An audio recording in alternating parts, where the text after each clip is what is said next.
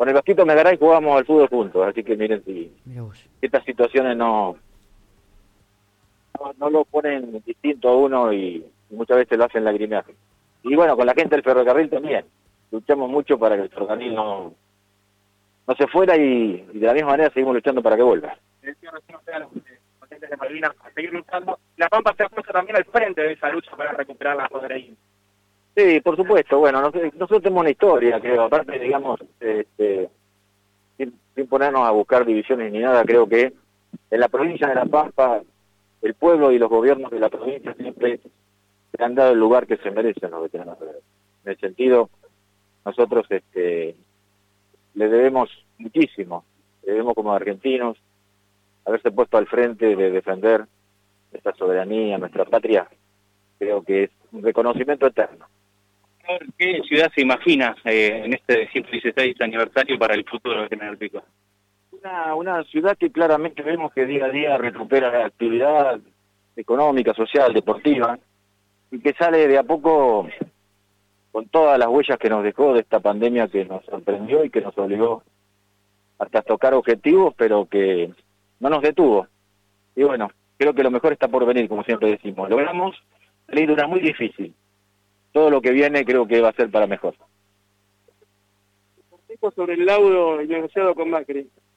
A ver, no, no, no, no son palabras que hacer que ya lo sabíamos. Sabemos realmente que cuando se decidió el acuerdo entre Cornejo y Macri para que el dinero de un juicio que había ganado Mendoza por promoción industrial se volcara a la construcción de Portezuelo del Viento, con toda la connotación y todos los rechazos que tiene desde el punto de vista ambiental, desde el punto de vista técnico.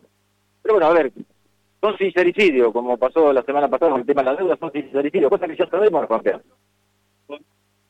de la planta Calzar, ¿no? Por parte del gobierno de la provincia, eh, bueno, se apuesta a inversiones privadas y a seguir generando trabajo en la provincia.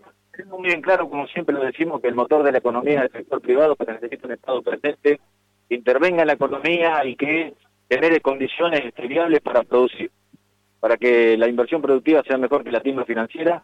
Y hoy tenemos una planta eh, en propiedad en poco tiempo, en propiedad del, gobierno de la provincia de La Pampa, en la cual claramente el negocio de la provincia no es un negocio inmobiliario, va a estar puesto al servicio de la producción. Estamos trabajando fuertemente con el gobierno nacional para buscar inversores y creo porque realmente la reactivación de, la industria textil a partir del cierre de las importaciones, o sea, apostar a la industria nacional más que a las inversiones, eh, eh, eh, a, las importaciones de, productos terminados que sean en la República Argentina, creo que nos da otra oportunidad.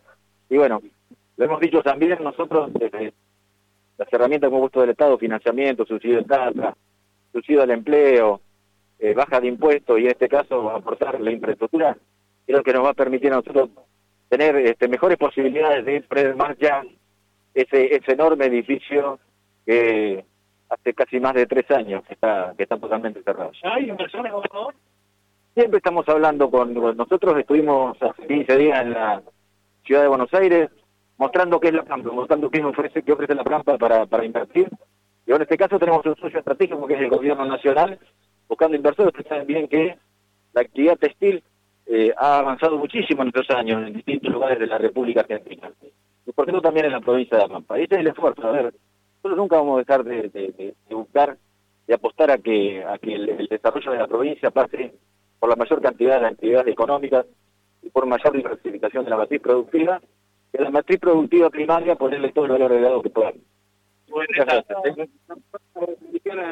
A, Pico y a Santa Rosa. Mira, el tema que tiene que ver con el electoral, estamos en vez de electoral, estamos en acto público, no podía hacer declaraciones de ese tipo. Nosotros eh, cumplimos y respetamos la institucionalidad. Bueno, me imagino que satisfecha con, con este cumpleaños de, la ciudad y con, bueno, muchas ilusiones por lo que vendrá, ¿no?